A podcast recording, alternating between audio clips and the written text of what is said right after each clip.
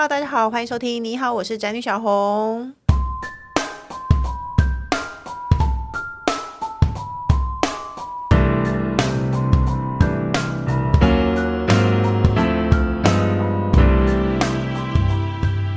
题是别总是把孩子放在第一位，你需要好好生活。那俗话说呢，有开心的妈妈才有快乐的孩子。相信这句话呢，非常多人都听过，我也常常在讲。可是问题是，这件事情到底几个人能做到？育儿生活呢，就是非常的疲劳、狼狈，然后每天在怒吼，又非常的无助。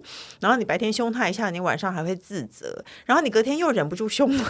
到底有孩子的人要怎么样好好生活？我们今天就邀请到职能治疗师来教大家，怎么样才能找回自我，勇敢的做自己，好好生活。让我们欢迎今天来宾，职能治疗师 OT 丽丽。嗨，大家好，我是职能治疗师 OT 丽丽。还有呢，她的丈夫胡须章。嗨，大家好，我胡须章。还有我的丈夫工程师。大家好，我爱吃胡须章。好烦哦，大家是爱吗？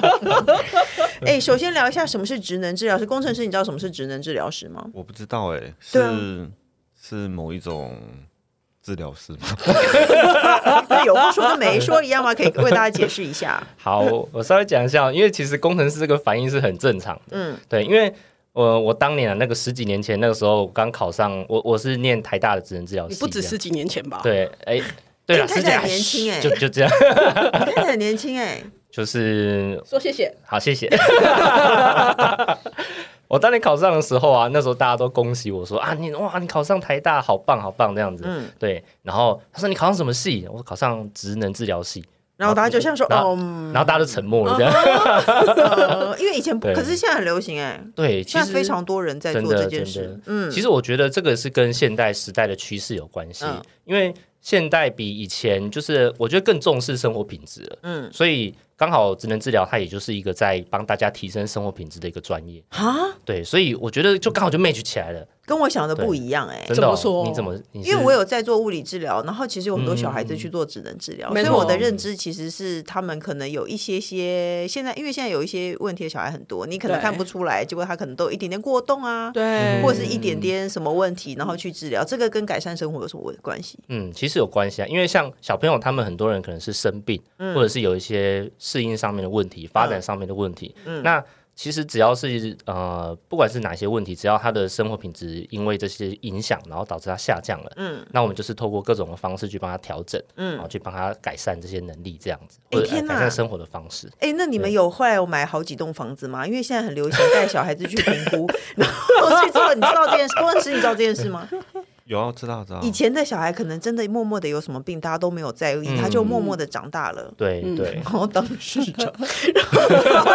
然后现在会被剪掉。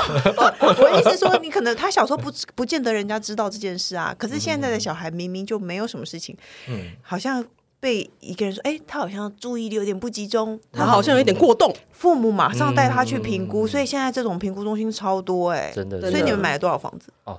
一栋都没有，有啦有啦有一栋，有有有有一有还在贷款中。现在很流行这件事，对不对？对，现在很流行这件事情。不过因为现在因为全民健保的关系，所以大家都在医院里面做。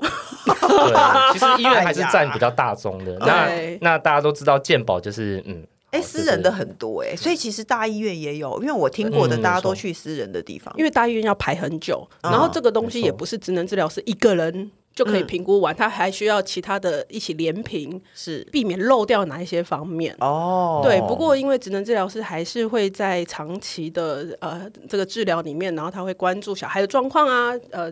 父母的这些亲子的关系，这这边去做哦，难怪是改善生活，是生活哦。哎，所以职能这到底要怎么治疗？除了学习障碍的小孩以外，还有谁是你们的服务对象？嗯，其实呃，除了说像这个呃，我们就是常见的那个什么身身心障碍的这些状况之外啊，其实我们还有一个很常见的就是。呃，像我刚刚讲的，如果是适应不良，其实也会有这样的情况。适应不良，哦，对，那还有比如说你换工作适应不良啊，所以会有成人因为换工作适应不良去找你们。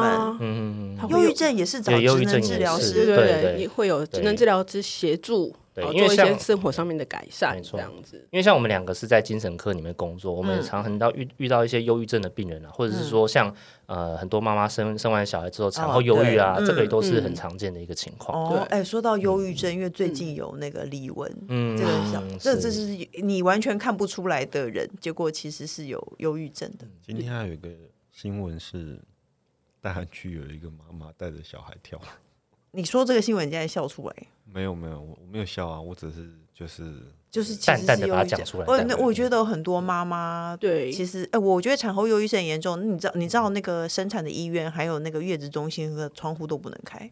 对，然后怕有人跳下去。我以前不知道为什么，然后为什么我们生完孩子一直被要求做一个量表，说你有没有常觉得看不开什么之类的，心情温度计，对不对？五题六题的那个。对对对对对，没错没错。其实这都是现代人很容易有的病，然后包括你们刚刚说的连转职啊什么都可能会这样，然后就会去找你们这样子。嗯嗯，就是会先到身心科啊就医，然后我们后续哦就会有职能治疗师来协助你做一些生活上面的改善，比如说作息上面啊，或者是有的时候像。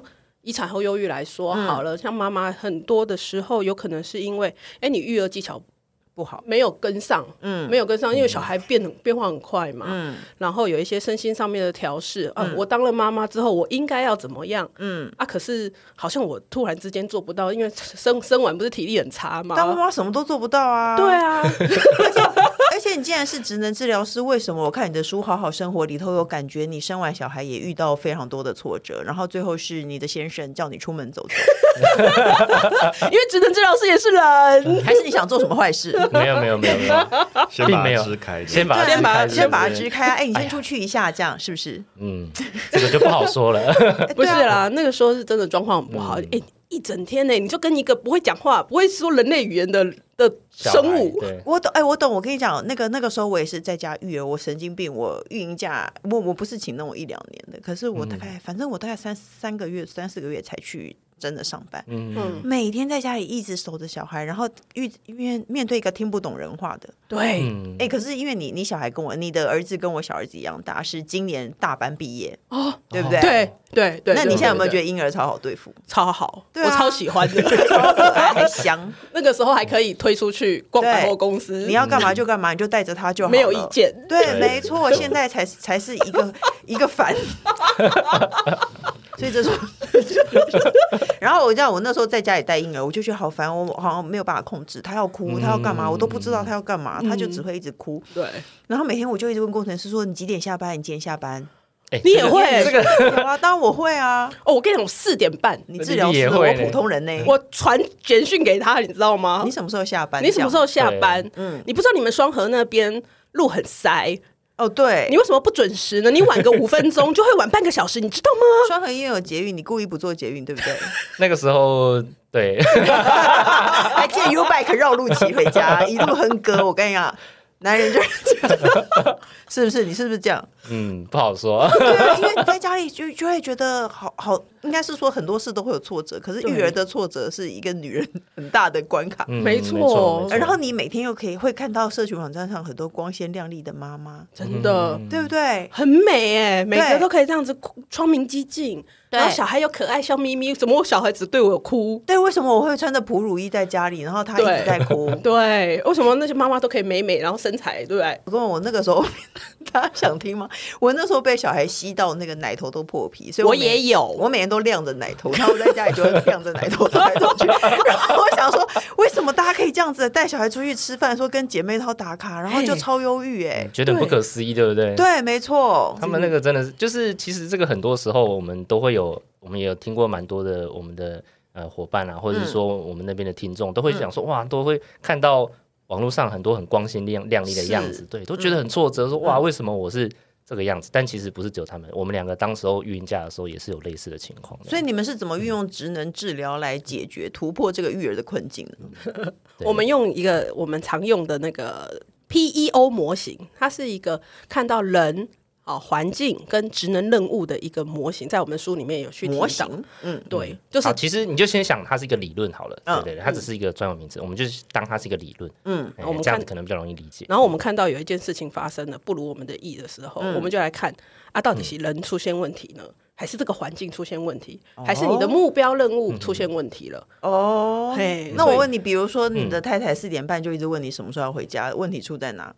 好，那所以那时候我们其实都有做一些讨论。他的脑子有问题，灵魂呢？就是先生有问题，这个就是标准答案。对，这个标准，这个求生欲好高。我是他的环境，所以是我有问题，是我有问题，我没有赶快下班，我真的是一个该死的男人。其实也是哎，那是怎么治疗？你告诉大家要怎么解决这个困境。所以其实那个时候我们书里面看到。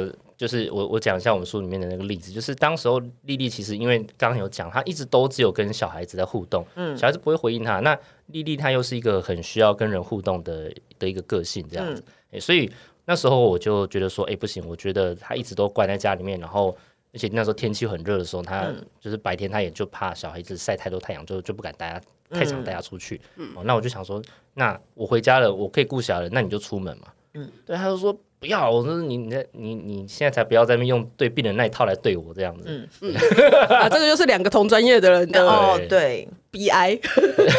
但后来你还是出门啦，我后来是把钥匙直接塞到他的手里面，然后他就把我推出去。对，我是真的是把他推出去，他说不要弄我，不要弄我，然后我就然后就把他踢出去，然后把门关起来这样。嗯，对，就这样。然后你出门做了什么？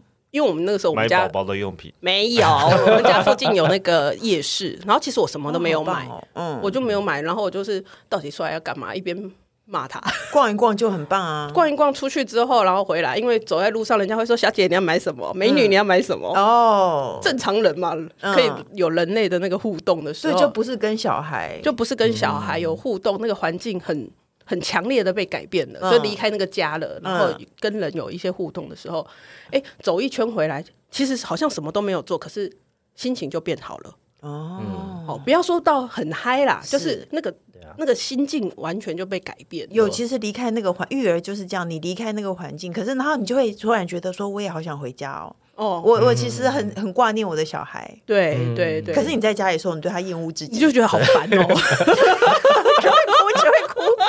是小孩哭就跟着一起哭，那时候我会跟他一起哭，因为我不知道他要干嘛，然后我也不知道该怎么办。对，会会有这种时候啊。哎，我突然想起，我有一个朋友也是这样，他们是在国外生小孩，然后那个太太也是好像产后心情不好，然后先生就一直叫他出去，一直叫他出去，然后还跟他讲说。你就出去骑脚踏车嘛，骑个脚踏车，那个顺顺风，心情会很好。嗯，然后我朋友就说，想说，哎，我他妈刚被剪会阴囊，就 去骑脚踏车，你是不是有毛病？选错了，选错任务，你是不是有毛病？对，出去要找要找对方，可是出去离开当下这个环境，嗯，是职能治疗师的推荐方法。还有第二个推荐方法吗？嗯，然后还有，其实就是我们在呃状况不好的时候，有时候我们可以检视一下，看看我们自己是不是呃我们自己的身心状况有弄好，像。很基础的，就是我们很常举的例子，就是说，哎，我们可以喝点水，因为喝水感觉好像是一个很平常的事情，但其实它可以帮助我们调试我们的身体状态，而且可以让我们呃，可以也是一样，他暂时离开现场，因为我们就喝水，我们总是要可能比如说从顾暇的地方，我们去到厨房，嗯，换个房间，有时候也会有一些好处，这样哦，就像比如说小孩子会惹毛我们，在盛怒的情况下，其实会做出很错误的事情，没错，没错。然后像这个时候，其实离开，强迫自己离开这个环境，嗯，然后交给信任的人，你应该是我信任的人吧，不 是交给先生，对，然后换手，然后我们就稍微离开，看是去厕所还是什么，就是。离开离开那个那个环境，对，利利用环境上面的变化，嗯，来帮自己把那个生活品质拉起来。因为我们不太可能短期之间马上就把让自己的那个什么能力啊，那个忍耐的能力马上提到很高嘛。哎，可是因为你有两个人，因为我觉得有非常多的听众，就是或者说非常多的妈妈私讯的靠背内容都是我是伪单亲，嗯，对，就是为什么先生就是都是不在场，几乎，可是这也是很大部分的常态啊。嗯，而且我觉得一个人有时候。后就当局者迷，他其实没有意识到，干那个模型里面有一些东西需要调整。没错，没错。可是问题是，大部分都是妈妈一个人在家带小孩啊。对，可是就算一个人，他你要看一下那个模型嘛。我跟你说，我跟你说，你的模型在哪？你告诉我，买这一本书，买这本书，我们这个书里面 有一个成一个飞机吧，飞出去。牛牛，我们里面有一个快速的检核表，你就可以赶快的看到说，哎，其实有些地方我们就会陷入在我们自己的盲点里面，我们根本就看不到，我们就只会觉得说，对，为什么老公不回来，死不回来？对对，可是其实我们可以怎么样？我们可以请那个陪玩姐姐啊。嗯，陪陪个一个小时、两个小时，我去那边放松、洗个头，我小孩也不会离开我的周边。那你知道我先生如果听说家里有陪玩姐姐，他就赶快回家说啊，有陪玩姐姐，然后 就回家。我也要，我也要跟姐姐一玩。是要陪谁玩？他每次一听到陪玩姐姐这个词，他就很莫名的亢奋。这样的，你觉得这时候模型一直告诉我们是什么？没有，这这样也很好，就代表哎，他把他拉进来了，这样子。他把他，你你这样就有两个人可以帮你，你就可以放松两个小时。哦，啊，帮我们是。这个模型真的很好用的，好吧？那接下来我们还有一些状况，这个也是我现在碰到的难题，就是因为教养小孩，前一阵子有一个医生的新闻非常的红，教养因为教养小孩太容易让自己情绪失控了。比如说我小孩吃饭很慢，然后写功课很慢，可是他问题是他并不是一个很慢型的人，因为他只要做他想做的事情，他就会非常的火速。所以我就觉得我整个假日都在吼小孩，在骂小孩，然后一直说我，你你可不可以快一点？你可不可以快一点？然后就说，你知道我人生花了多久时间在等你？你觉得你该怎么办？你会不会遇到这个问题？我，我相信你的六岁的儿子应该也是这样。超像啊！我们家不也是这样子吗？那这生生活模型里头有什么？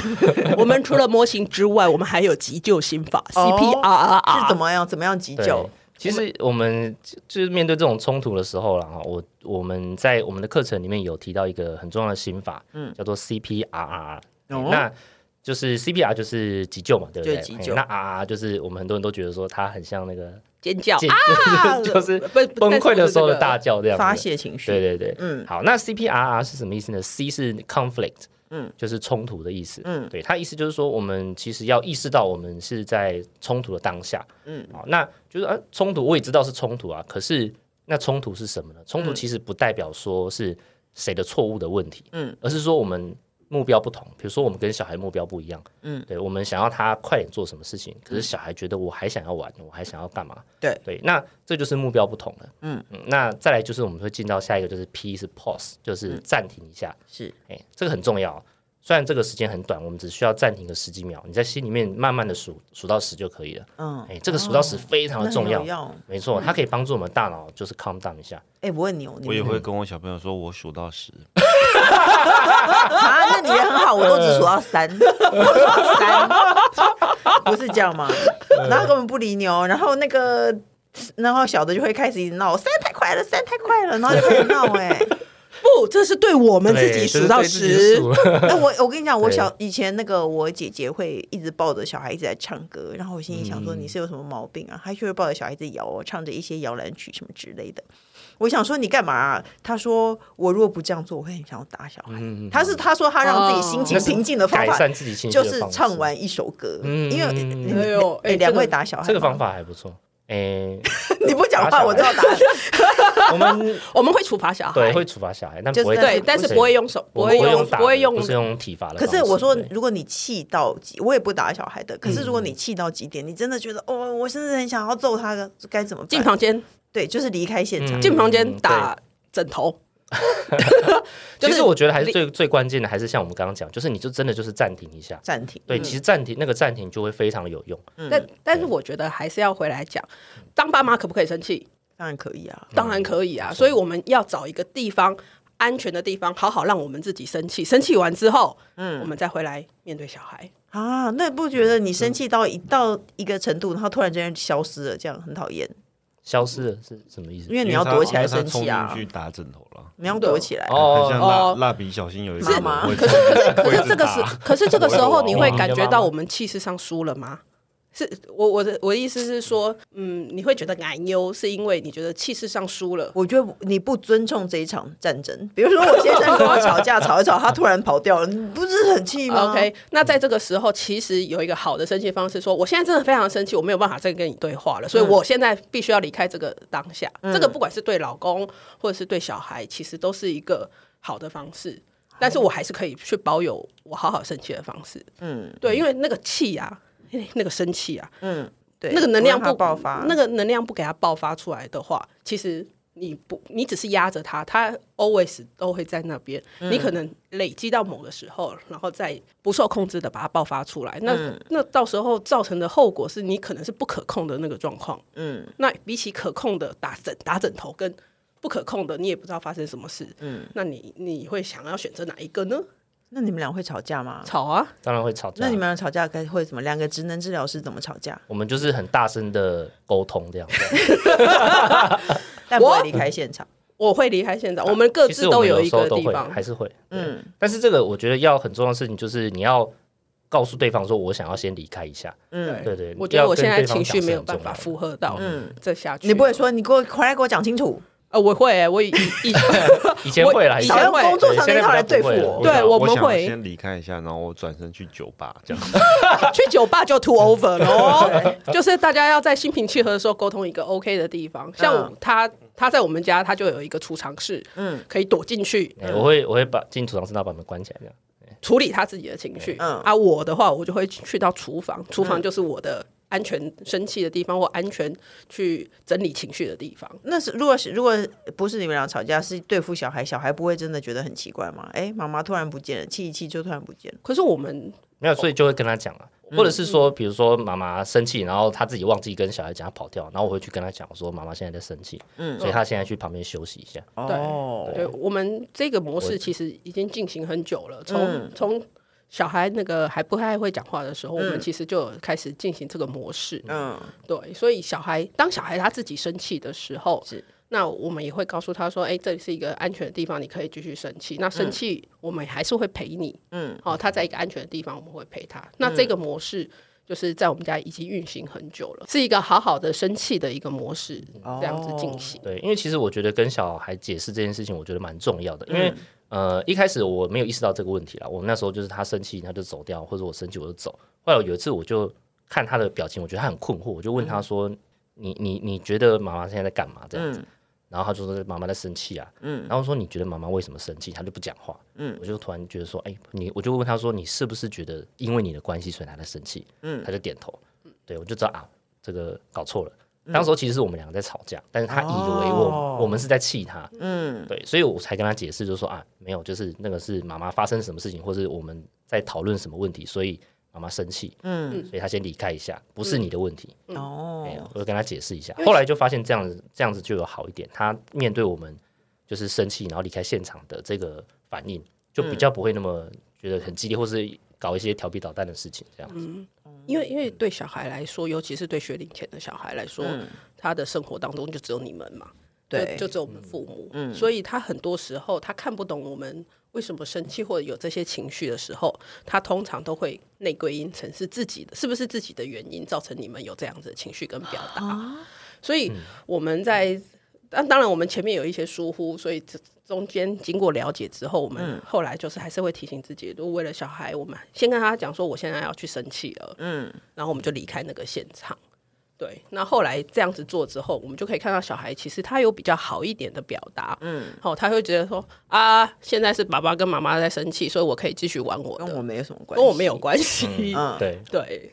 哎，其实我觉得大人吵架，小孩都会知道，嗯，知道，他会知道，很知道。我们如果不开心，然后小孩也会突然变得异常安静，嗯，会，然后异常乖，对啊。有的时候我们那种吵架也不是真的很激烈热吵的。就是稍微不高兴一下，其实小孩很快就知道。嗯，对哦。所以，因为我看到你们，因为你们现在你们有出新书嘛，其实今天主要是要宣传你们的新书《好好生活》。但是呢，我有发现你们有开那个线上课，对，因为线上课说要调节大人小孩情绪。嗯，还有一个重点是让小孩学会自理。嗯，你觉得小孩要怎么学会自理？我们的课程有一个很重要的部分，就是说我们让大家知道小朋友的发展历程。嗯，那。一般传统的发展历程都只会告诉你说，哎，小孩到几岁的时候可以做什么啦？到几岁可以怎么样啊？对。但其实那些发展历程，它呃，这是我们自己后来的结论，觉得它好像漏了点什么东西，让大家会有点看不太懂。哦。就是他漏了说，哎，到某个年纪的时候，大家以为他可以做什么，但其实他也做不到。因为这个观念，因为我们常常会有一个观念，我们要给孩子赢在起跑点上面。嗯。所以他那个里程碑，我就想要超前。而且他的朋友都会，他不会。嘿，对，嗯，对。我们家有很大这个问题，我小儿子超级不学无术，然后他的朋友都很厉害了，然后他就什么怎么学都不会。可是你这样会不会焦虑？你说我吗？诶，我不会的原因，我稍微不会的原因，是因为我大儿子其实是幼稚园的学霸，结果他上小学以后也是最后一名，我就觉得好像跟那个没有什么关系。OK，我觉得你的心态，二双宝妈的心态就很赞啊，就很赞。而且我刚才我还有一个更，我还有一个更棒的心态。我大儿子最后一名的时候，我心里想说，幸好我们是个好家庭。世界上还是有那个说考第五名被爸爸抽鞭子的人，我就想说，幸好最后一名是我家，我也不会这样对他。我还自我安慰，想说啊，世界上又多了一个快乐的孩子，真的。如果如果那个最后一名在他们家，那就完蛋，就完蛋了，开肉战呢。然后我没事还带我儿子去打宝可梦，考完试了我们去打宝可梦，真的很好。可是因为我们真的在做这个过程当中，太多妈妈很焦虑哦，就他会没有办法放，妈妈就是没有办法放过自己啊。对，我也是很多地方没办法放过自己，只是成绩方面我看得比较开朗。对，这样就很好。可是有的妈妈是从发展的时候就开始没办法放过自己，那要怎么办？所以我们在这堂课里面就告诉你，这个年纪，这个年，这个发展年纪就是做不到什么。嗯，你不要，你不要超前，你不要超前，一直去期待去练习他。这个时候，他因为生理的发展还没有到，嗯、然后肌肉发展还没有到的时候，嗯、你就硬逼他要去做到那些哎，好像别人都可以做到的事情。哎，可是我的小儿子六岁了，他还是坚持要跟爸爸睡在一起，这样是对的吗？他如果旁边没有大人，他晚上就会从房间里走出来。我儿子也是啊，对啊，啊，所以这是正常的。他会就是他睡觉的时候，是我一定要陪在他旁边睡觉，要不然就来陪他睡着，陪他睡着，然后睡着之后我会离开嘛，去房间。他就会起来检查。他如果醒来的话，他就会跑出来，那个跑出房间，然后跑到我们那边去睡。嗯，然后门就开着，冷气在那边吹整晚。超级，然后你就会心里想说：幸好是我，我不在意，万一去别人家又要被揍。对。陪睡这件事情比较不是发展里程的一个部分呐，它比较跟你们家庭的那种生活的啊，所以你们你们说的其实是像什么折衣服啊，自己知道自己冷了，对啊，什么时候要接尿布啊，吃饭要什么时候可以开始让他拿着。拿这个哦，那个对，然后一些盥洗啊，生活自理的这些部分。那如果真的别人都可以，他做不到，你你觉得应该调试自己还是？其实我们的课就是有有一个重点在这边，就是说，诶，很多时候，诶，我像我们刚刚讲说，发展里程到这边了，那好像应该会做啊，可是怎么会做不到？那其实就是一样，我们用 PEO 去看，就是诶，我们可以从环境去调整，从任务去调整，嗯，哦，诶，怎么样去帮助他去多练习，多能够达成的目标的一个。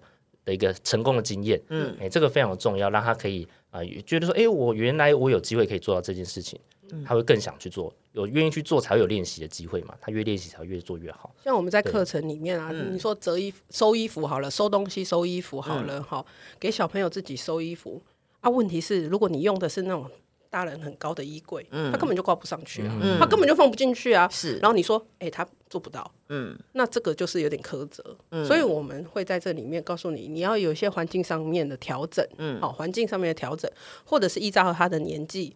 好，那个颜色，呃，衣服是要照颜色分类，嗯，哦，他这个阶段做得到这件事情，那我们就标示说，那裤子要放这边有一个那个标志，嗯，贴在那个上面，嗯，让小朋友可以借由这样环境的调整，或者是借由这个任务的这个呃难易度把它调整降低之后，他就可以做得到我自己收衣服的这一件事情，就是、而不是一昧的要求他说啊，都全部都给我收到大人的那个衣柜里面去。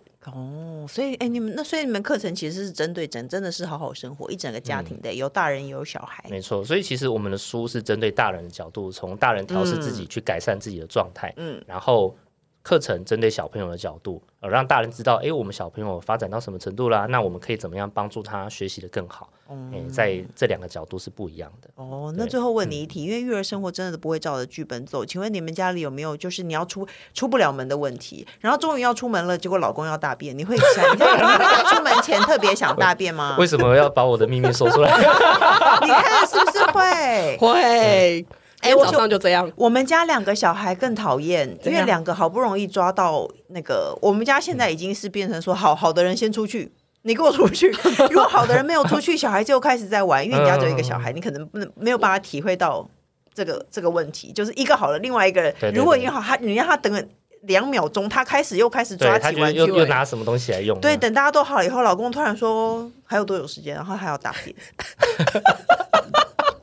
所以，请问你今天早上为什么想要大便？我看的工程师一脸尴尬的表情，没有，他现在已经不会，最后留下来玩玩具。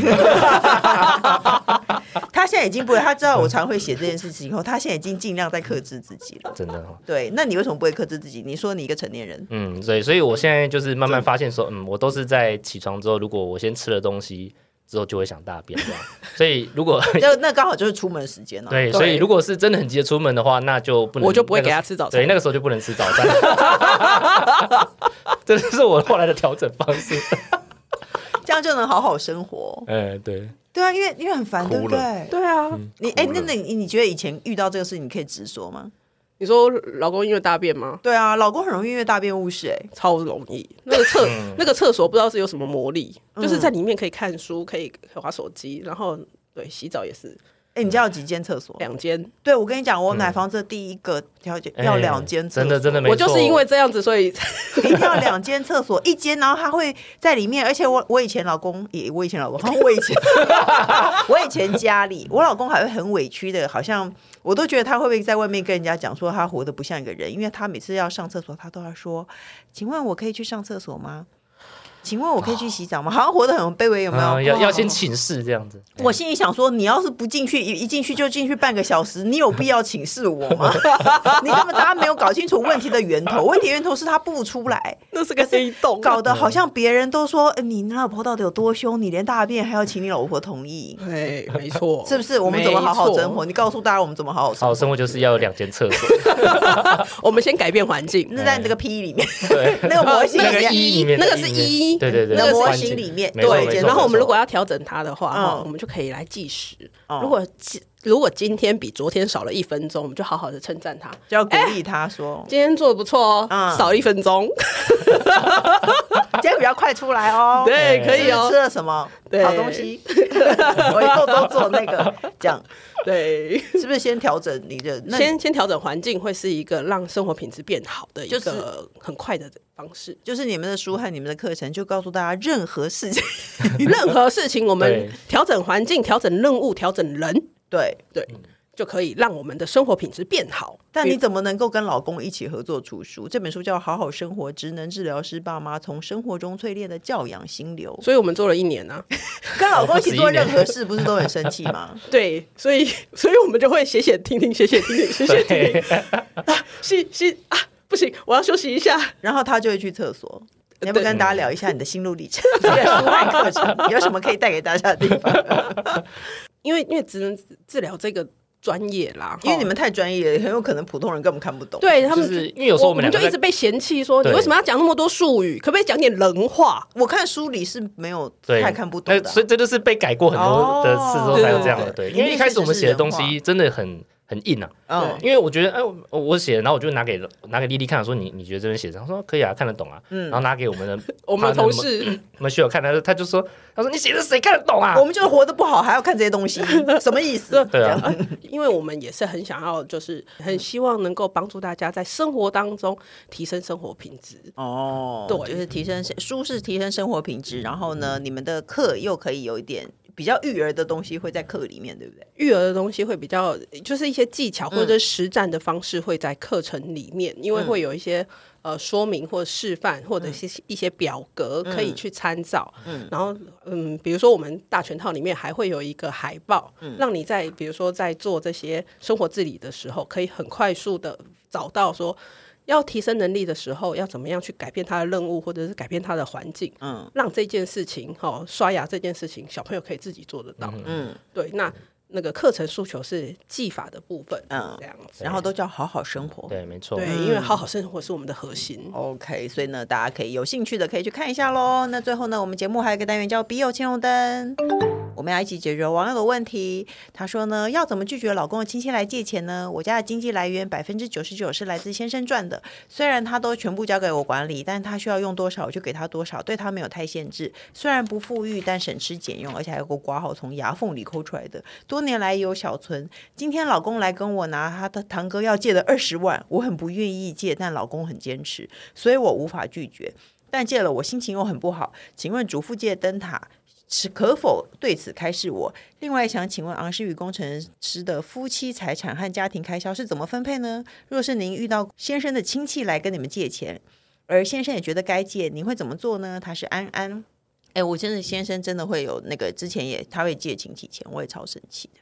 我会超生气。可是说实在，我好，我我不太会阻止他，因为我们家的钱的分配就是，反正我管我的，他管他的。嗯，你有分开来？对对，你们是一起吗？我们是。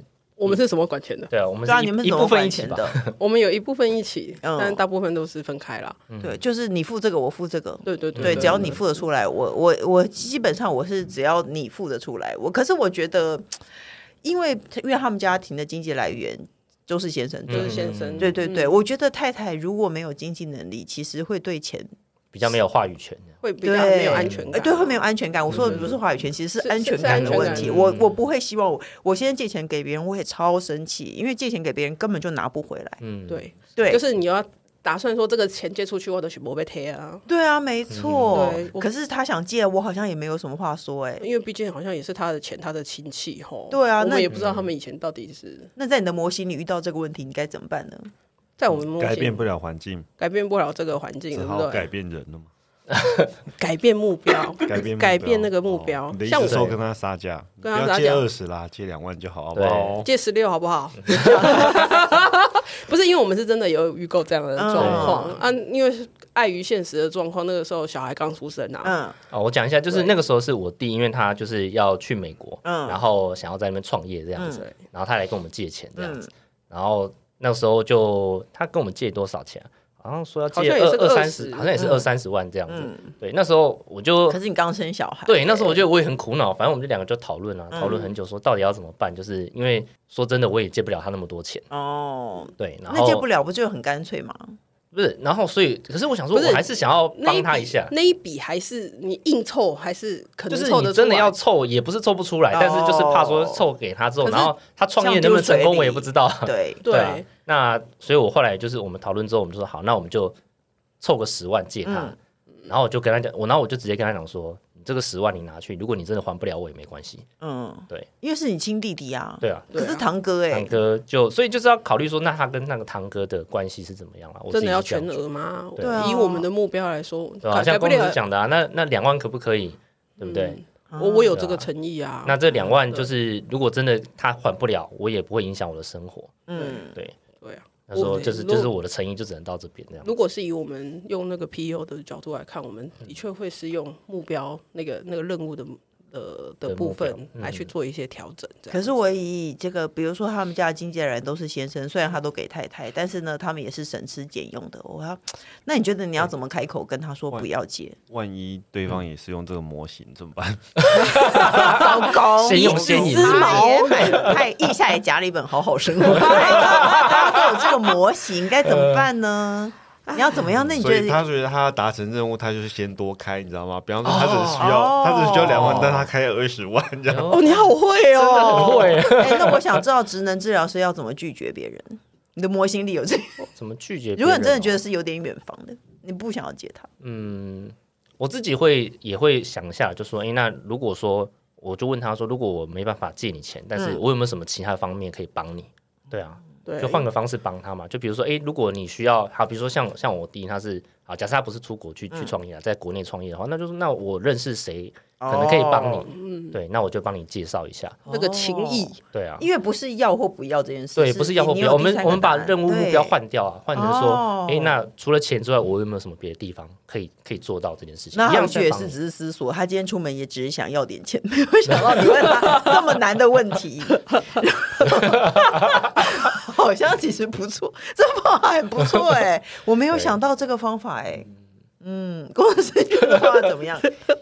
因为你丢出这个球来啊，因为他基因为基本上借钱借钱这件事就是借或不借这件事嘛，对不对？就算你借一点点也是借或不借，但是他直接说说那我有什么其他事可以帮你？你会把他问啥？那那万一他说好，那你去帮我卖个肾好。怎么可能呢？不是啊，他是什么原因要借这个钱啊？哦，对啊，哦，哎，我觉得这个方法，所 以原来职能治疗师真的在很多方面都可以提供大家解答。那今天非常谢谢两位来我们节目，然后提供了我们很多在育儿路上遇到困难的解决方法。但是我们这集节目到底会什么时候播啊？因为呢，你们的把每日小事变幸福的线上课程是从六月二十一到七月二十，有提供超早鸟的。七折优惠，七月二十都快。我不认为七月二十前会不会会不会不会哦，抱歉。那遇到这件事呢，你的模型里会怎么解决呢？嗯，那就 延长早鸟，延长早鸟嘛。然后这个这个要回去跟我们爸的讨论，因为不然我们会被他，我们会被他打的。我觉得呢，我们说不定可以提供一个折扣码，专属宅女小红的哦。也这也是，哎，这也是要换任务了，换任务。可是我们也没有再提供折扣码喽，你的小模型该怎么拒绝这件事？就算了啦，哎，你们除了超早鸟还有普通早鸟吗？因为我发现现在课都会有哦，超超超超超早鸟、超早鸟还有普通早鸟。还有中鸟玩鸟，总之你就要关注 OTD 的粉丝团，对，里面有各式各样的，就是那个如果对什么课程的优惠资讯，上面都会有。对，对，我们会有，我们会有一个那个官方 LINE 的账号，也可以加入我们的。那个赖社群，嗯，对，然后我们都会在里面把最新的课程优惠的的一些呃方案在里面提供给大家。哎、嗯，你们的赖社群有妇女聊天吗？我发现很多赖社群都是妇女一直在聊天。我们的赖社群很棒哦，超好看哦，而且有时候是哪里有安亲班课啊，哪里有对便宜的包包 什么都有都有哎、欸。我们我们的赖社群的主打是手摇饮。